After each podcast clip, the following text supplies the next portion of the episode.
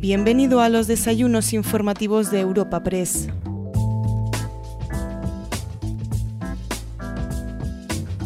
Comenzamos el segundo episodio dedicado a la jornada inmobiliaria celebrada el 4 de julio, organizada por Europa Press y Deloitte y que cuenta con el patrocinio de Valdecarros, Sociedad de Tasación y EFIC. Este segundo panel lleva por título Sostenibilidad en el sector de la vivienda y cuenta con la participación de Paco Campos, director del Real Estate de Anticipa Real Estate, Juan Carlos del Río, director de Estrategia y Sostenibilidad de la AEB, Teresa Marzo, CEO de Lix, Carmen Panadero, presidenta de Guaires, y Consuelo Villanueva, directora de Instituciones y Grandes Cuentas de Sociedad de Tasación. Para moderar el panel contamos con Blanca de Ulibarri, directora de Gestión y Relaciones Internacionales en Europa Press. A continuación, presentando a nuestros ponentes de hoy y abriendo el coloquio, podemos escuchar a Elena Escribano. Sostenibilidad del sector de la vivienda es el título de nuestro segundo panel. Un gran reto al que nos enfrentamos todos. Edificios sostenibles, reducción de emisiones, economía circular. De todo ello hablarán nuestros siguientes expertos. Paco Campos, director de Real Estate de Anticipa Real Estate. Juan Carlos del Río, director de Estrategia y Sostenibilidad de la AEB. Teresa Marzo, CEO de Elix. Carmen Panadero, presidenta de WIRES. Consuelo Villanueva, directora de Instituciones y Grandes Cuentas de Sociedad de Tasación.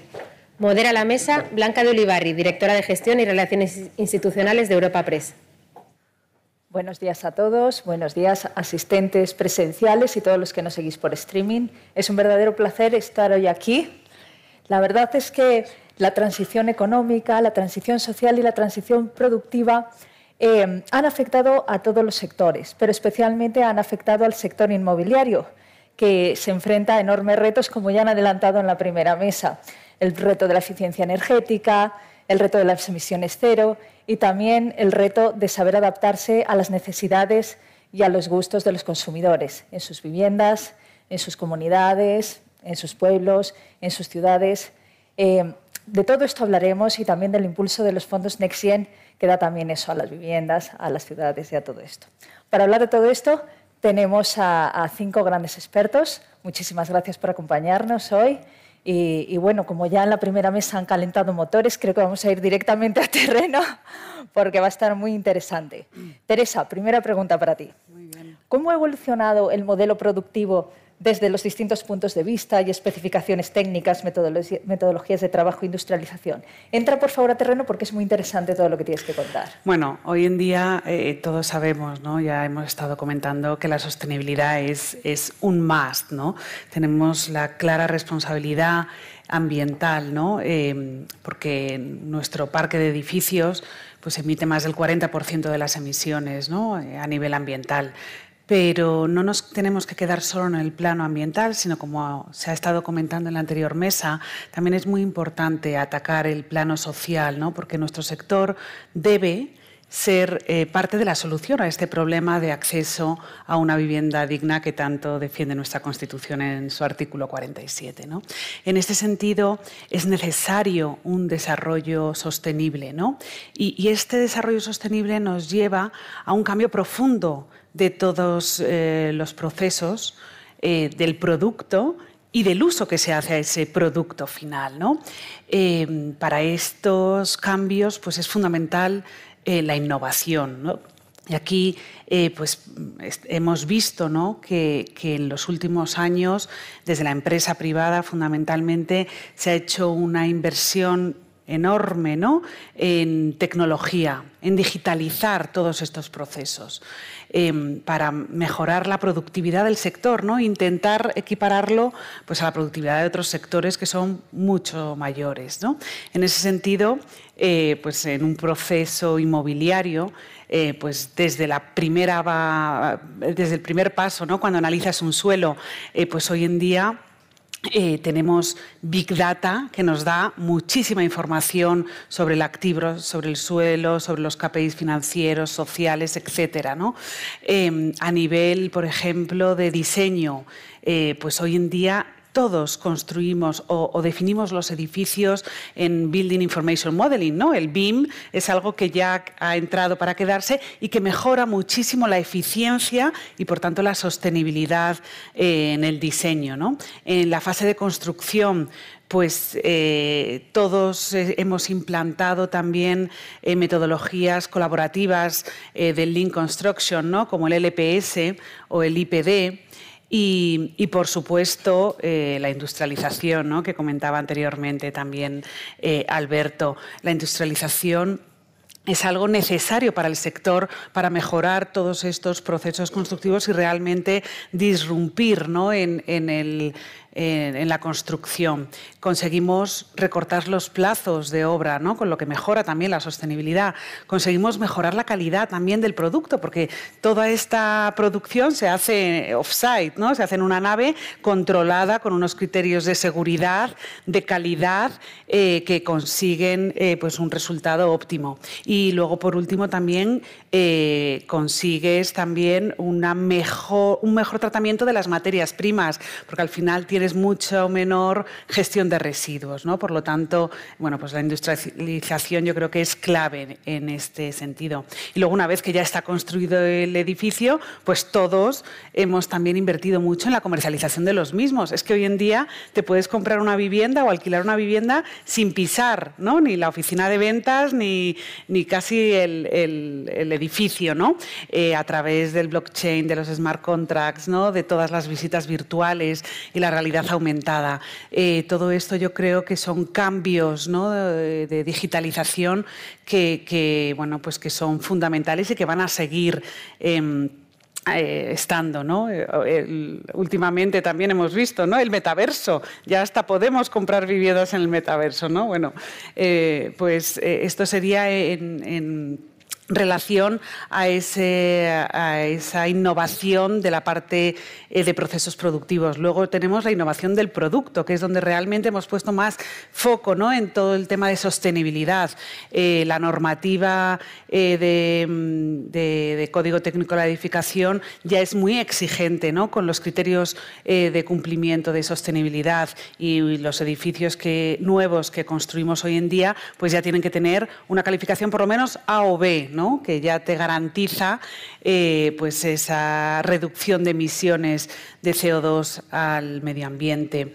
Eh, y, esto nos, eh, lleva ¿no? a tener que utilizar energías renovables en los edificios, a tener que, bueno, pues que monitorizar también los controles de, consumos ¿no? y a tener pues una, un, control mucho mayor sobre eh, esas emisiones de CO2. También hemos avanzado mucho no solo en la sostenibilidad, sino en la digitalización de las propias viviendas a través de, eh, bueno, pues de la domótica que podemos poner en las viviendas. ¿no?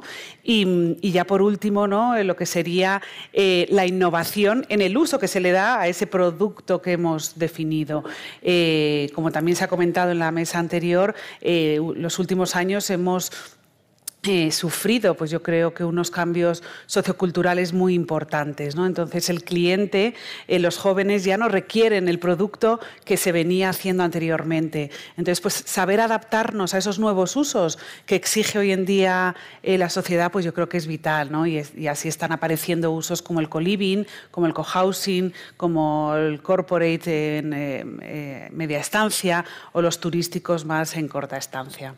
Así es que bueno, tenemos aquí un, elenco, un elenco de, innovaciones. y de soluciones, eso es. Fantástica respuesta, porque la verdad es que ha resumido, yo creo, lo que, lo que va a ser la primera parte de esta mesa. Eh, eh, ha sido fantástico. Hemos hablado de I, hemos hablado de S, hemos hablado de I.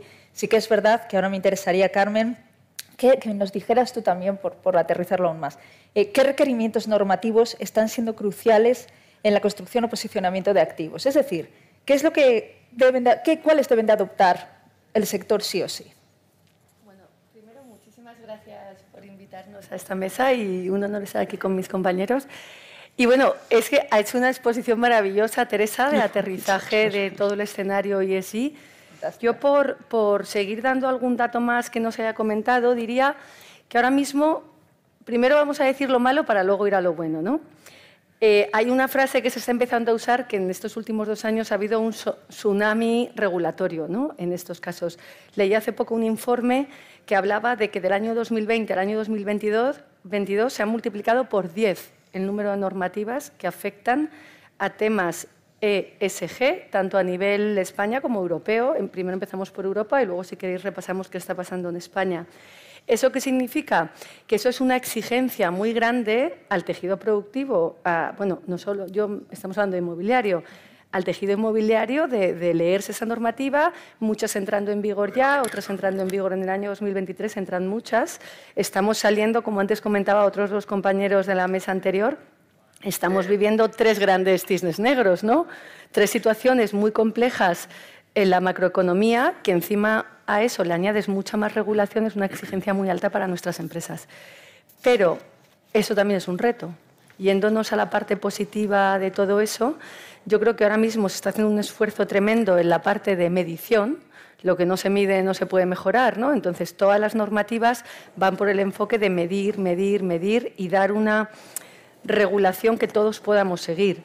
¿Qué está pasando a nivel europeo? A nivel europeo se establecieron en el año 2020 se empezó con la taxonomía financiera, que es la más clara y es la que ahora mismo sí que se está viendo repercusión en tema bancario, en tema financiación, en inversiones inmobiliarias. Cuanto más verde seas, puedes conseguir unos créditos financieros. Cuando un crédito financiero se considera verde, muchas veces se está ahorrando en puntos básicos pues entre 20 y 50 a la hora de financiarte. O hay consecuencias beneficiosas para el tejido, para el sector inmobiliario. Esa taxonomía salió hace dos años, en el 2020.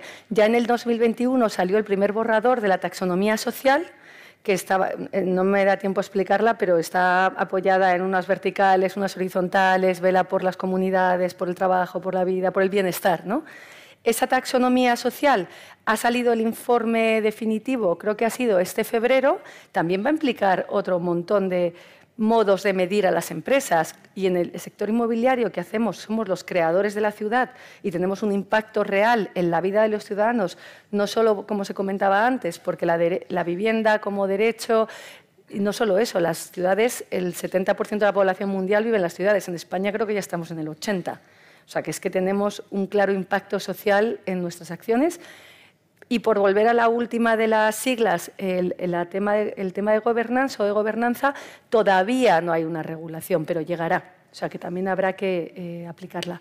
Luego, a nivel español, como comentaba antes Teresa, el código técnico, que ya salió en el año 2020, ya fue, hizo una clara apuesta por la sostenibilidad, eh, limitando el uso de energías no renovables al 50%, lo que se llama energía primaria, haciendo un montón de medidas que ya hacen que un edificio de nueva construcción tenga que cumplir un montón de, medidas. No hace falta que nos lo diga Europa, ya lo estábamos haciendo. Luego, por irnos a, una ley de este año que ha sido relativamente reciente, creo que fue en abril, la, la ley de economía circular, la de residuos. Igual, eso va a impactar un montón en la obra nueva construcción, en todo el comportamiento de las empresas con los residuos y hasta de los ciudadanos. Cómo se va a reciclar una cosa, impuestos que va a haber al plástico, un montón de cosas. O sea, vamos por un camino que tenemos que ir por ese camino porque para llegar a un futuro sostenible y a una ciudad sostenible, que luego hablaremos de ciudades, y a un futuro neto en carbono y todo lo que queramos, es el por donde tenemos que ir, pero ahora mismo hay un, no diría exceso de regulación, pero sí que hay un momento complejo de adaptarte a la nueva normativa sin bajarte de la bici, lo que decía antes un compañero que era, no, hay que seguir pedaleando, claro, pero encima ir cambiando, te van cambiando las reglas y poniendo nuevo. Entonces, si quieres, lo dejo ahí, como luego seguiremos hablando de más Fantástico. Ya sabéis que en cualquier momento, cuando queráis, podéis participar, podéis volver a responder a lo que responde un compañero. O sea, en ese sentido, sentidos libres de participar en el coloquio durante todo el coloquio. Pero bueno, vamos a seguir.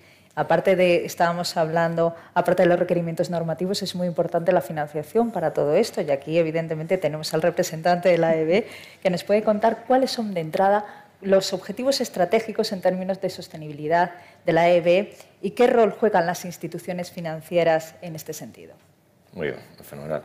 Buenos días, gracias Blanca y gracias también a Europa Press y a, los patrocinadores de este evento por, por invitarnos. ¿no? Si no supiese que me tocaba hablar ahora, hubiera intervenido, porque si un sector está fuertemente regulado, eh, es el bancario y, esta, y este tsunami del que hablabas seguramente lo vamos a tener que compartir a nuestros clientes. Por lo tanto, creo que este es por, de ahí la, la, íntima relación que existe entre el sector financiero y el sector inmobiliario, así como con, muchos otros. ¿no? Pero, para contestarte, déjame decirte que el rol de la banca ya no solamente se, se limita a proveer de financiación a las necesidades de nuestros clientes o de promover el crecimiento económico, sino que en este momento también eh, hay que hacerlo. El rol de la banca juega un papel muy importante financiando las actividades sostenibles. Y, este cambio estructural eh, yo creo que responde a un doble criterio. Por un lado, el positivo, el deseo de contribuir a, definir un mundo más amigable con el medio ambiente, pero también, al mismo tiempo, por la necesidad de gestionar los riesgos físicos y los riesgos de transición eh, todo caso ahora explico qué es, pero la necesidad de gestionar riesgos físicos y de transición para evitar que el cambio climático pueda generar potenciales problemas de solvencia en, nuestros balances. Por lo tanto, en el lado positivo, eh, la, dimensión positiva yo la desgranaría, eh, eh, y, ahora entro en la relación con el sector inmobiliario, en tres ejes. Por la propia convicción y compromisos públicos de la mayoría de ellos voluntarios, por descarbonizar nuestro balance y, por lo tanto, contribuirá a la descarbonización de nuestras economías. En segundo lugar, por la necesidad de responder al deseo de nuestros clientes, muchas veces jóvenes, que ya tienen una enorme sensibilidad por el cambio climático y la sostenibilidad, pero también el deseo de muchas empresas eh, y del tejido productivo por enverdecerse, es decir, por dejar de ser categorizadas, de acuerdo con la taxonomía de la Unión Europea, como verdes oscuros o marrones, y mutarse hacia o transitar hacia una economía, hacia una actividad verde. ¿no? Y en tercer lugar, la parte positiva la destacaría como una enorme oportunidad para, para, el sector, una oportunidad que ya se demuestra en cómo estamos en España financiando proyectos de energías renovables y convirtiéndonos en el sexto país del mundo en la emisión de bonos verdes. ¿no? Pero por el lado del riesgo, que también me parece muy importante, eh, creo que estamos respondiendo a un enorme tsunami regulatorio, un marco regulatorio muy complejo diseñado por la Unión Europea que responde a tres criterios. Uno, y, son criterios que son muy importantes para el sector inmobiliario. Uno es movilizar el capital privado hacia proyectos sostenibles. Y sabemos que en este sector, si no, contribuimos con, con capital privado, es imposible desarrollarlo adecuadamente que este capital además invierta con eficacia, ética y transparencia, que se haga sin greenwashing, que se haga con eh, compromiso y convencimiento. Y también blindar al sector de potenciales episodios de inestabilidad. Pues bien, los bancos creo que juegan un compromiso fundamental en todo esto y cuando se combina con el o se, cruza con el sector inmobiliario, eh, todavía ejerce una fuerza mucho más importante. No solamente porque el sector inmobiliario, como acabas de decir, eh, eh, emita el 36% de gases de efecto invernadero o consuma eh, a, lo largo de su huella productiva, demande el 40% de la energía del país, ¿no? sino porque nuestra cartera, la de los bancos, está conformada, un tercio de la cartera de los bancos está conformada por créditos hipotecarios porque en España hemos respondido a, través de la banca a una cultura de la propiedad en la que hemos, a través de la, financiación hipotecaria hemos facilitado, por lo menos hasta ahora, eh, con más dificultades para los jóvenes, pero hemos facilitado el acceso a, la vivienda en propiedad del 85% de la población. Y, pero eso también implica que desde el punto de vista de riesgo, desde el punto de vista de analizar si lo estamos haciendo bien, necesitamos indicadores. Y aquí es donde vemos eh, la enorme brecha que existe todavía en, la que podemos trabajar juntos. Una brecha que hemos cubierto de manera tímida, aunque muy efectiva, porque hemos podido responder a, las pruebas de esfuerzo que nos impone el Banco Central Europeo, a través de un ejercicio con sociedad de tasación en donde hemos podido estimar el certificado de eficiencia energética de 25 millones de viviendas en España. Pero esto no es suficiente. Hay que seguir profundizando y enriqueciendo estos criterios con criterios y sí, criterios de, eh, medioambientales, sociales y de gobernanza para, tener, para poder perfilar realmente eh, la calidad de un crédito y adecuarlo a las condiciones financieras que se necesitan. Eh, en definitiva, no, no, quiero gastar más tiempo en este momento. Creo que entidades bancarias y sostenibilidad conforman una, una solución biunívoca que se retroalimenta y que cuando se cruza con el sector inmobiliario eh, eh, las situaciones se multiplican en beneficio de todos.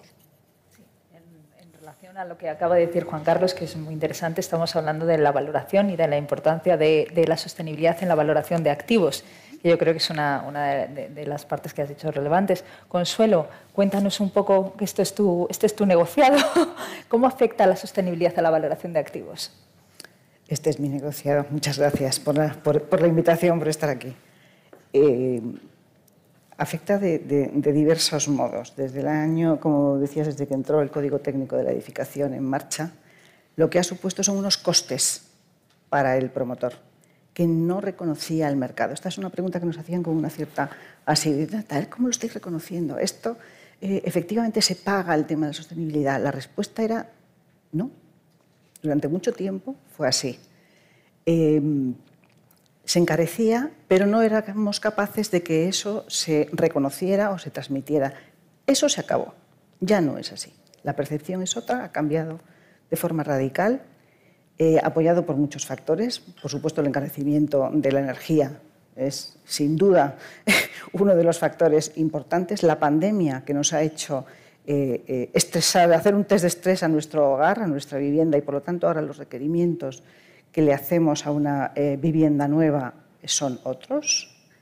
Y por otra parte, el Fondo Next Generation que lo que ha hecho es impulsar, concienciar con una labor por parte de todas las administraciones, del Estado, la comunidad autónoma y por supuesto locales, un esfuerzo tremendo por eh, transmitir lo que yo creo que es un concepto novedoso eh, que, enlaza con el tema de la financiación y de las entidades financieras.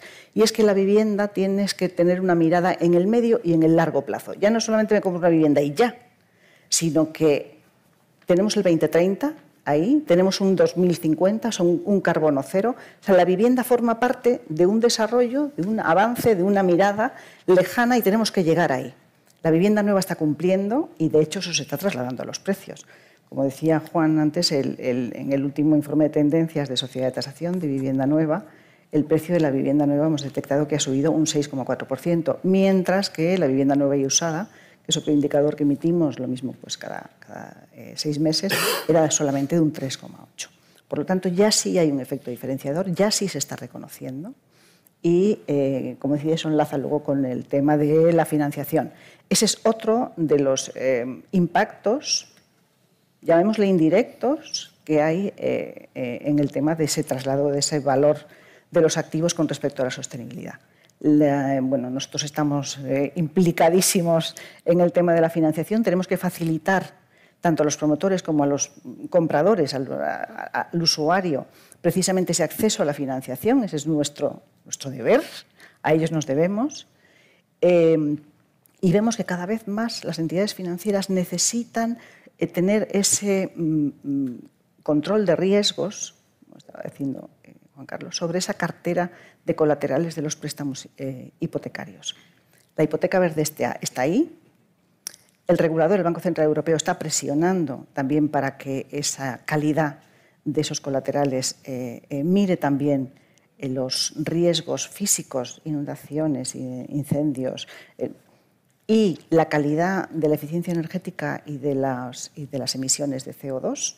Y eso es lo que estamos haciendo desde Sociedad de Tasación, ayudando a la banca española a través de una plataforma que con una base eh, de, eh, catastral, con información acerca de los activos, Hemos descargado los 4 millones de certificaciones energéticas que hay en todos los registros de certificaciones de toda España, pero hay otros 22 millones de, viviendas que no tienen certificación energética y que por lo tanto lo que hemos hecho es inferirlo de alguna manera, como digo, para poder ayudar a eh, eh, ver, eh, a calibrar el riesgo de esa calidad de los colaterales de los préstamos hipotecarios. Eso servirá para la gestión, que es lo más importante. Una cosa es tener la foto y otra cosa es ahora qué hacemos con ello, ayudar a gestionarlo y ahí estamos eh, implicados completamente.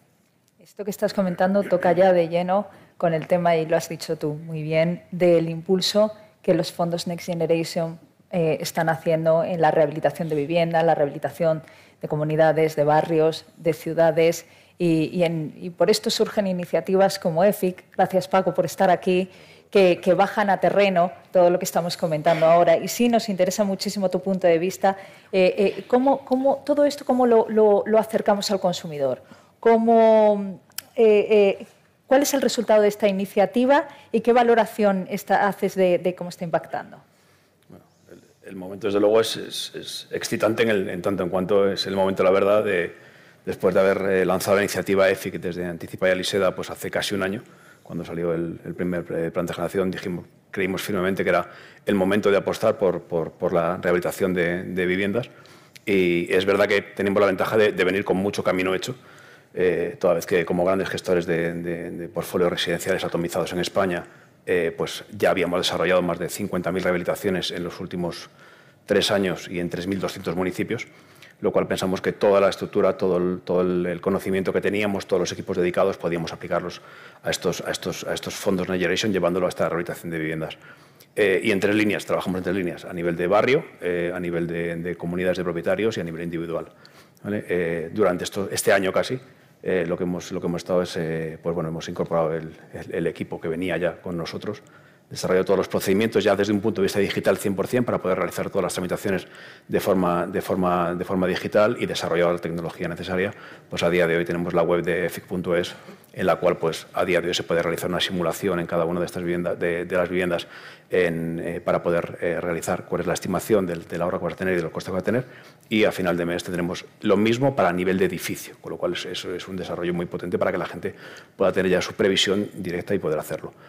Eh, durante los últimos eh, seis meses hemos, hemos realizado 1.500 presupuestos para familias y estamos en 300 comunidades y ya trabajando activamente en, en barrios, que esto va por, por seis son las los, primeras ciudades, en este caso Málaga, que ha sido una de las más activas, pues hemos conseguido trabajar en uno de los barrios y estamos ya trabajando con los vecinos para mejorar cada una de las, y definir cada una de las mejoras que son, que, son las que quieren.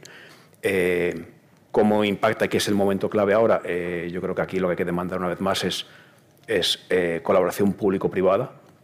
Es clave en este momento. Los gestores profesionalizados nos ponemos a disposición para poder implementar estos fondos de Generation y mejorar la, eficiencia de las, de, las, viviendas, pero es necesario que desde la Administración, yo aquí diría dos puntos muy claros. Uno, eh, rapidez en la tramitación de licencias y, estas subvenciones, que en el fondo es parte de lo que nos impacta a los modelos. Y dos, creo que es necesario un plan de comunicación clara desde la Administración. Los privados estamos haciendo nuestros, nuestros planes de comunicación, pero aquí hace falta casi un plan de evangelización para que la gente sea realmente consciente de la necesidad de estos fondos y del momento de oportunidad, que el momento de oportunidad es ahora y no va a volver. Pensemos que no solo es un tema de eficiencia, que también hay, un tema de accesibilidad. 35% de los edificios en, Madrid, de más de cuatro alturas, no tienen ascensor. Lo cual, pues dicho como dato, está bien, pero si lo llevas a, lo que hemos vivido todos, que es un confinamiento, tenemos un porcentaje muy alto de abuelos confinados obligatoriamente por no disponer de ascensores. Entonces, si unimos eh, esta, eh, esta capacidad de accesibilidad, mejorarla, con un segundo punto, que es cuando llegue el invierno, en las condiciones de inflación que tenemos a día de hoy, muchas de estas personas no van a poder pagar la luz, no van a poder pagar su calefacción o no van a poder pagar, le va a costar mucho más. Entonces, si a día de hoy somos capaces de implementar, de implementar estos fondos y, hacer, y ser, hacer ver a la gente las ventajas que pueden tener, tanto desde el punto de vista de ahorro eh, eh, energético, por poco importe, conseguiremos, conseguimos que esas cuotas sean muy bajas gracias a acuerdos con, entidades financieras. Si los porcentajes de la Administración en adelanto de las subvenciones son relativamente altos, conseguimos que el impacto de las familias sea muy bajito y realmente puedan disponer de esa, accesibilidad en punto uno y dos, como, este como, como necesario, y dos, por supuesto, dentro de ese marco energético en el cual conseguiremos reducir su, cuota de luz haciendo el edificio mucho más, mucho más rentable. A una abuela decirle que la emisión de CO2 en el 2030 eh, se va a reducir, le viene bien, pero poder bajar a hacer la compra para ser al perro y, bajar el, recibo de calefacción, creo que estará mucho mejor. O sea que desde este punto, colaboración público-privada necesaria y un plan de comunicación por parte de la Administración es claro para, hacer ver eh, las ventajas que podemos implementar en estos fondos. Y ahí estamos los grandes gestores eh, digamos, de patrimonio desde EFIC para poder, para poder implementarlo. Sí. Rapidez, comunicación, concienciación, todo es muy importante y, por supuesto, lo que estabas comentando también, el tema de las entidades eh, financieras y esa colaboración es muy relevante. Y en esto, Juan Carlos, si te voy a pedir por favor que nos respondas qué otras iniciativas están poniendo en marcha las entidades financieras, que nos puedas comentar. Pues la verdad es que ligado con la rehabilitación, las, entidades financieras en general responden con mucha efectividad a, la demanda, eh, a la demanda de sus clientes, a la demanda del mercado. Pero en el caso de, la rehabilitación había sido hasta ahora un tema bastante peculiar porque no había sido de interés para ningún agente del sector, ni para la Administración, ni para los constructores ni para el sector financiero. Sin embargo, con la, llegada de los fondos europeos se ha, generado un incentivo eh, fantástico que ha comenzado a dinamizar este debate acerca de la rehabilitación. Y, aunque ya se ha dicho eh, varias veces, eh, a mí me encanta poner la rehabilitación como un ejemplo en donde se conjuga la E, la S y la G de una forma clarísima, porque la E tiene mucho que ver con eficiencia energética, absolutamente necesaria en un parque en donde el 75% de, de nuestros edificios no llegan ni siquiera a los niveles mínimos de eficiencia energética la S, porque nuestro parque envejece casi al mismo ritmo que nuestra población, ya hay que darle salida y ayuda, eh, mayor confort y bienestar a, esta población que envejece, con unas viviendas mucho mejor habitadas y con mayor accesibilidad. Y con la G, porque llevamos un rezago en, en términos de rehabilitación tan importante en España comparado con otros países, que si no se desarrollan procedimientos de colaboración público-privada, es imposible que se pueda hacer un catch-up en, este, en este sector económico, en esta actividad. Creo honestamente que el Gobierno eh, ha reaccionado en este tema de una forma, yo diría que muy cercana a lo sublime, porque, porque, lo ha hecho, porque lo ha hecho con mucha más eficacia y con mucho más sentido de urgencia que en otros sectores a través de ayudas públicas y subvenciones, con incentivos eh, fiscales, eh, con la modernización de una parte del marco normativo y con una red de garantías y avales que lo que hace es animar a que otros sectores, y en particular el financiero, se una al desarrollo de esta actividad económica, porque de repente algo que no había sido crucial para el sector eh, se convierte en una actividad mucho menos riesgosa de lo que era en el pasado. Y, este despertar del sector financiero que sale del banquillo para jugar este partido eh, de largo recorrido y con prórroga, es decir, más allá del impacto que puedan tener los fondos europeos, me parece que es un, es un tema clave que supone un punto de inflexión eh, de la banca con el sector inmobiliario y en particular con el sector de la, de la rehabilitación. Y en este sentido, pues bueno, yo creo que eh, lo, hace porque la, oportunidad es bestial, es decir, no, voy a poner cifras, pero más allá del impacto de los fondos europeos eh, que llegan hasta el 2026, de acuerdo con el Plan Nacional Integrado de Energía y Clima, se estiman más de 700.000, 700.000 actuaciones de rehabilitación y eficiencia, energética que exige un coste, una inversión de 10.500 millones de euros, que solamente pueden ser financiados ya sin plan, ya sin fondos europeos, a través de la inversión privada y la actividad bancaria.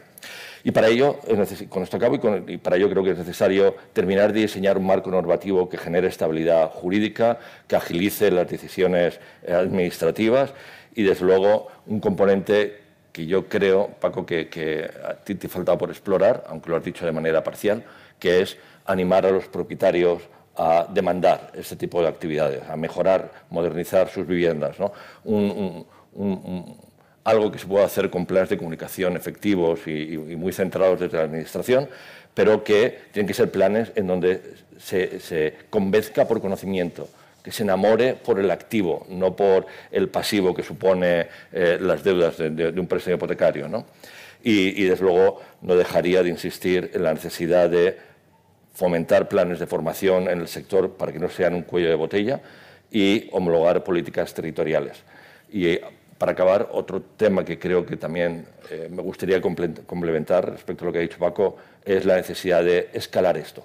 hasta ahora creo que el conjunto de los sectores, eh, iniciando, eh, empezando por el Gobierno, creo que han actuado de la forma correcta, pero la escala a la que nos llega por alcanzar es tan brutal todavía que tenemos que pensar en mecanismos novedosos, innovadores, que nos permitan afrontar esto con el sentido de urgencia y la necesidad que se requiere.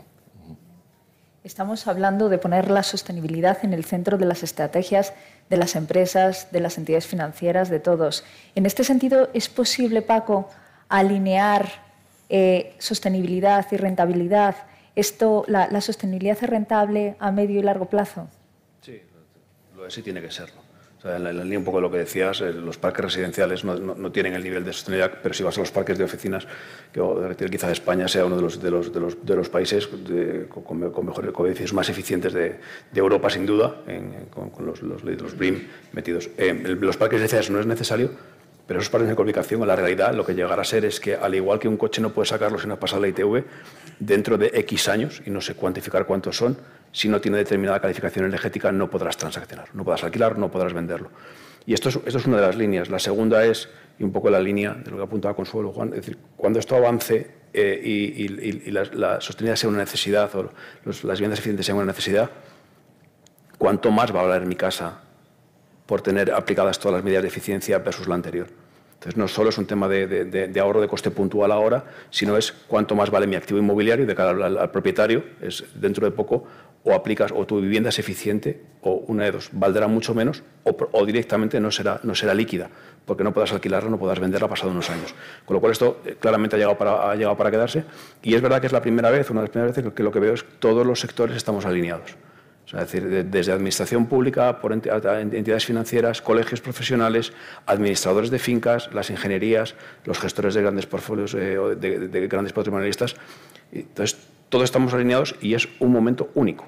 Esto lo que es claro es un momento único, porque además, si lo hacemos bien, la fiesta no la financian. Entonces, lo que tenemos que hacer es aprovechar, aprovechar los fondos europeos para de una vez lograr modernizar el sector, cosa que no lo está. En esta rehabilitación de barrios que decíamos, o en estas rehabilitaciones de cada uno de los, de los, de las, de los edificios, sigue siendo un trabajo relativamente artesanal. Debemos ser capaces de digitalizar, digitalizar el sector y aprovechar esto para digitar especialmente pymes que si no, no sobrevivirán, con lo cual no serán sostenibles. Y este es un, momento único del cual debemos, debemos ser capaces de, de modernizar, uno, sector, y dos, aprovechar para modernizar, modernizar todo el parque y dejar un parque eh, sostenible en, en, en el tiempo. Si esto lo hacemos, mantendrá, será sostenible el sector y será sostenible nuestro parque. Os veo a todos a sentir con esta pregunta. No sé si alguno quiere añadir algo. Eh, bueno, yo estaba sintiendo, ¿no?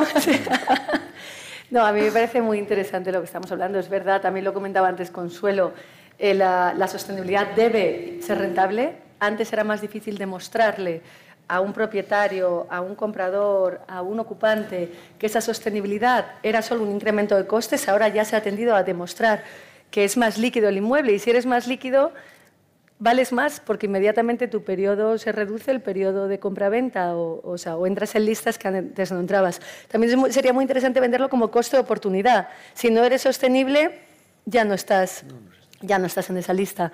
Bueno, como luego vamos a seguir, yo no solo comentar que, estamos muy de acuerdo. Ese debate también llevado a las ciudades, también cuando luego lleguemos al capítulo ciudades, también está ahí. Las ciudades compiten en sostenibilidad, compiten en atraer esos inversores, ese talento y es una de las piezas claves ahora. El discurso de la sostenibilidad, saber regenerar barrios y saber hacer. Perfecto estábamos hablando de todo esto y la verdad es que con el tema de la rehabilitación, que es lo que estabais comentando, se abre una oportunidad brutal al mercado del alquiler, donde hay tanta necesidad, como comentaban también en la primera mesa y todavía no habíamos podido tocar. Eh, Teresa, eh, ¿veis que la profesionalización del sector de la vivienda en el alquiler está ayudando a cubrir las necesidades de los inquilinos? Bueno, en, primer lugar, y por poner en contexto ¿no? lo que estábamos hablando, las estimaciones indican que en nuestro país bueno, pues, eh, se van a necesitar en torno a un millón y medio, dos millones eh, de viviendas en alquiler ¿no? para equipararnos con las medias europeas. Eh, en ese sentido, eh, y también aludiendo al dato que, eh, ha dado la ministra, el año pasado, en el 2021, se visaron 94.000 visados de final de obra.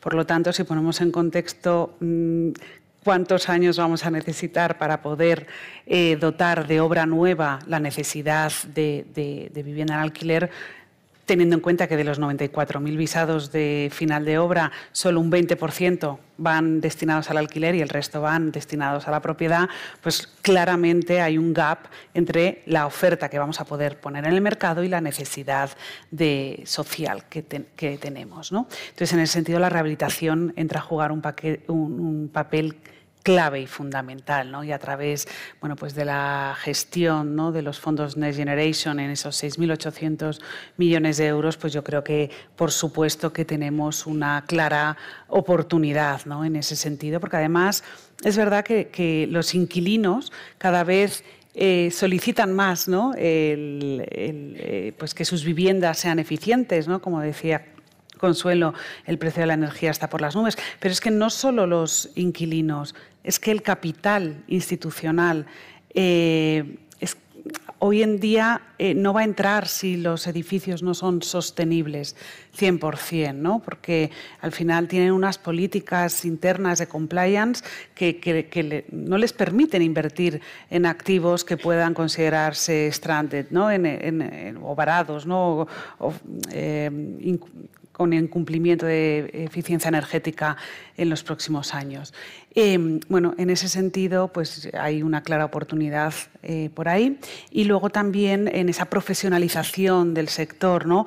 Em, pues claramente eh, la profesionalización lo que hace es poner mayor oferta en el mercado, justamente para intentar equilibrar esa oferta y esa demanda. ¿no? además, pone oferta Em, también eh, con, donde se necesita esa oferta. ¿no? Yo creo que todos hemos aprendido de los errores del pasado en el que no todo vale y en el que eh, pues hay ciudades que están tirando ahora mismo del país. ¿no? Pues todos tenemos en mente Madrid, Barcelona, Málaga, eh, Sevilla, Valencia, Bilbao, Palma de Mallorca. ¿no? Tenemos muchas ciudades que necesitan esa, esa oferta de vivienda. ¿no? Y, y en ese sentido, bueno, pues eh, yo creo que tenemos que hacer un ejercicio responsable eh, por parte de los profesionales del sector. Eh, también los profesionales estamos mejorando esa oferta que se pone en el mercado, porque aumentando la oferta también tienes que ser más competitivo para atraer clientes. Entonces, cuanto mejor producto pongas en el mercado, más sostenible, con mayores servicios, pues mayor grado de ocupación tendrán tus edificios frente a la competencia. ¿no? Entonces, esa profesionalización también está incrementando la calidad de los activos que existen eh, ahora mismo. ¿no? Y por otro lado, eh, pues también el que sea un propietario único, el dueño del edificio, también le da la capacidad de operación y de gestión para intentar reducir al máximo esos costes operativos, ¿no? Eh, que van a mejorar mucho su, NOI y al final su valoración del activo. Y, además pues, también va a ofrecer al, cliente ¿no? mayor confort, mayor seguridad y mayor control de costes. Y luego también esa profesionalización pues también eh, ofrece al inquilino un mejor servicio porque tenemos pues aplicaciones en las que pueden entrar y, tener un poco pues toda la información eh, de, su vivienda, de su contrato, de sus consumos, de la monitorización eh, de, gastos. ¿no? Entonces, pues yo creo que, que esa profesionalización que está sufriendo el mercado es clave eh, y ofrece un servicio mucho mayor que el de propietarios particulares que no tienen la capacidad de inversión ¿no? para solventar estos temas que habíamos tocado en una conversación previa que tuvimos tú y yo, que era todo el tema del COVID, como había acelerado también nuevos modelos de convivencia, como el co-living, tal, y no quería dejar de tocar eso porque era interesantísimo en la parte de los gustos del consumidor. Eh, sí, bueno, eh, es verdad que, que, a través de, o a raíz, ¿no? Eh, de la pandemia, y no solo de la pandemia, sino que la generación Z, ¿no? los nativos digitales, eh, pues cada vez están eh, más acostumbrados ¿no? a, la movilidad, a la flexibilidad. Y en ese sentido, pues nosotros dentro de en Elix, dentro de la cartera de activos que gestionamos, pues tenemos edificios en Coliving que hace unos años, pues bueno, pues podían tener, ¿no? Em, bueno, pues alguna desocupación en los meses de verano, eh, pero ahora, dado estos cambios socioculturales y la demanda eh, de esta tipología de soluciones habitacionales, pues lo que nos encontramos justamente es que, como no hay oferta suficiente para atender esa demanda de, por ejemplo, de coliving, ¿no? Pues eh, lo que hacen los usuarios es que cuando llega el verano no dejan eh, su habitación, sino que siguen pagando eh, la cuota y al final conseguimos ocupaciones del 100%. ¿no? Entonces son modelos que antes bueno, pues podían tener algún fleco en la operación porque no conseguías la ocupación eh, completa del activo, pero ahora mismo pues tienen unas ocupaciones muchísimo mayores que a lo mejor las de un residencial en alquiler tradicional. ¿no? Todo esto supone un giro brutal en los gustos del consumidor, en el parque de, vivienda, de vivienda de alquiler. Y esto me lleva a una pregunta, Consuelo. No solamente los fondos, el pequeño inversor, ¿dónde va a tener que invertir? ¿Dónde puede invertir? Porque es, es un cambio brutal. Eh, bueno, es un cambio brutal, pero eh, cuando en su momento, ya después de la crisis de 2008, el inversor eh, aterriza en el, en el sector residencial, antes Recordemos que estaba mucho más centrado en sectores como oficinas, como centros comerciales, lo que es el, tema comercial, pero el inversor mira el residencial y se producen un montón de cambios. No nos vamos dando cuenta de este sectores que antes lo, comentaba, lo comentaba Alberto. La resiliencia, todos los días pasa algo, es divertidísimo, no te puedes dormir nada. Ahora con tres cisnes negros, siempre pasa algo. Pues eh, el, inversor o el sector inversor aplicado al residencial también ha tenido sus, eh, sus movimientos y, ha conseguido pues, entrar con un, sector mucho más profesional, entre comillas, no es que antes no lo fuera, sino que ahora se ha profesionalizado de otra manera, eh, con, otras, con otros temas, entra al build to rent, o sea, al residencial en explotación y Luego hay el otro inversor eh, de uno en uno, el, retail inversor, de poquitos, que eso es como otra, como otra película. El tema del build to rent está haciendo unos efectos mm, bastante interesantes dentro del sector. Está promoviendo la industrialización tan necesaria ahora mismo, porque es, un sí o sí, pasa como con la sostenibilidad. No hay vuelta atrás. Esto es un sí o sí. Y esto es un tema de oportunidad en cuanto a la, a la sostenibilidad. En cuanto a la industrialización, también es un sí o sí. Y va por la S de la sostenibilidad. ESG, pues por la S también. O sea, no, podemos estar subiéndonos al andamio con 55 años y otras cosas. La industrialización sí. Y el Build to Rent está dando un impulso tremendo a este tema. Y ahí está el inversor detrás. Si no hubiera un inversor, el Build to Rent probablemente no, no estaríamos hablando de ello. ¿vale? Es una solución a un problema de accesibilidad a la vivienda, sin ninguna duda, pero el inversor ha encontrado un nicho súper interesante y ha aplicado esos criterios que se aplicaban previamente a otros activos, como los edificios de oficina y otros, ha aplicado eso al residencial, la liquidez.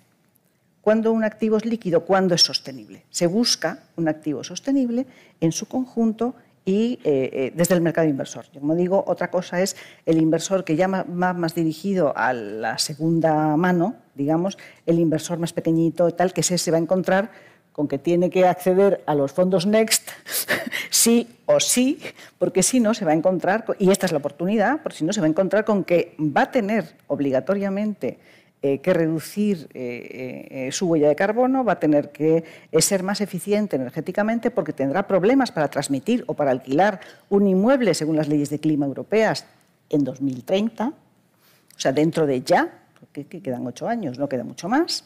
Entonces, el momento es ahora todo el que está comprando vivienda de segunda mano se va a encontrar con que va a tener que hacer una inversión, o ahora o luego, me da igual. Gracias a Dios, la banca está, se ha subido a este carro, es un momento súper interesante. Eh, y, por supuesto, ahora sí se financia todo, todo esto que hace unos años, bien lo ha dicho Juan Carlos, ni locos, ni locos, no entraba dentro de su, de su, mirada. Y ahora sí, por supuesto, la certificación energética es un documento absolutamente imprescindible eh, a la hora de, buscar financiación en la, banca. Por lo tanto, eh, el inversor sí eh, tiene un hueco en el mundo residencial y además un hueco mm, donde la sostenibilidad es clave. Totalmente. Una de las primeras definiciones de sostenibilidad es intentar gestionar las necesidades de la sociedad de hoy pensando en las generaciones, en las próximas generaciones y en el futuro. Es lo que bueno, lo que realmente deberíamos poner el foco. Carmen, eh, desde tu experiencia de arquitecta y, desde la asociación que presides, ¿cómo crees que vamos a construir las ciudades del futuro? ¿Hacia dónde crees que vamos? ¿Vamos por buen camino?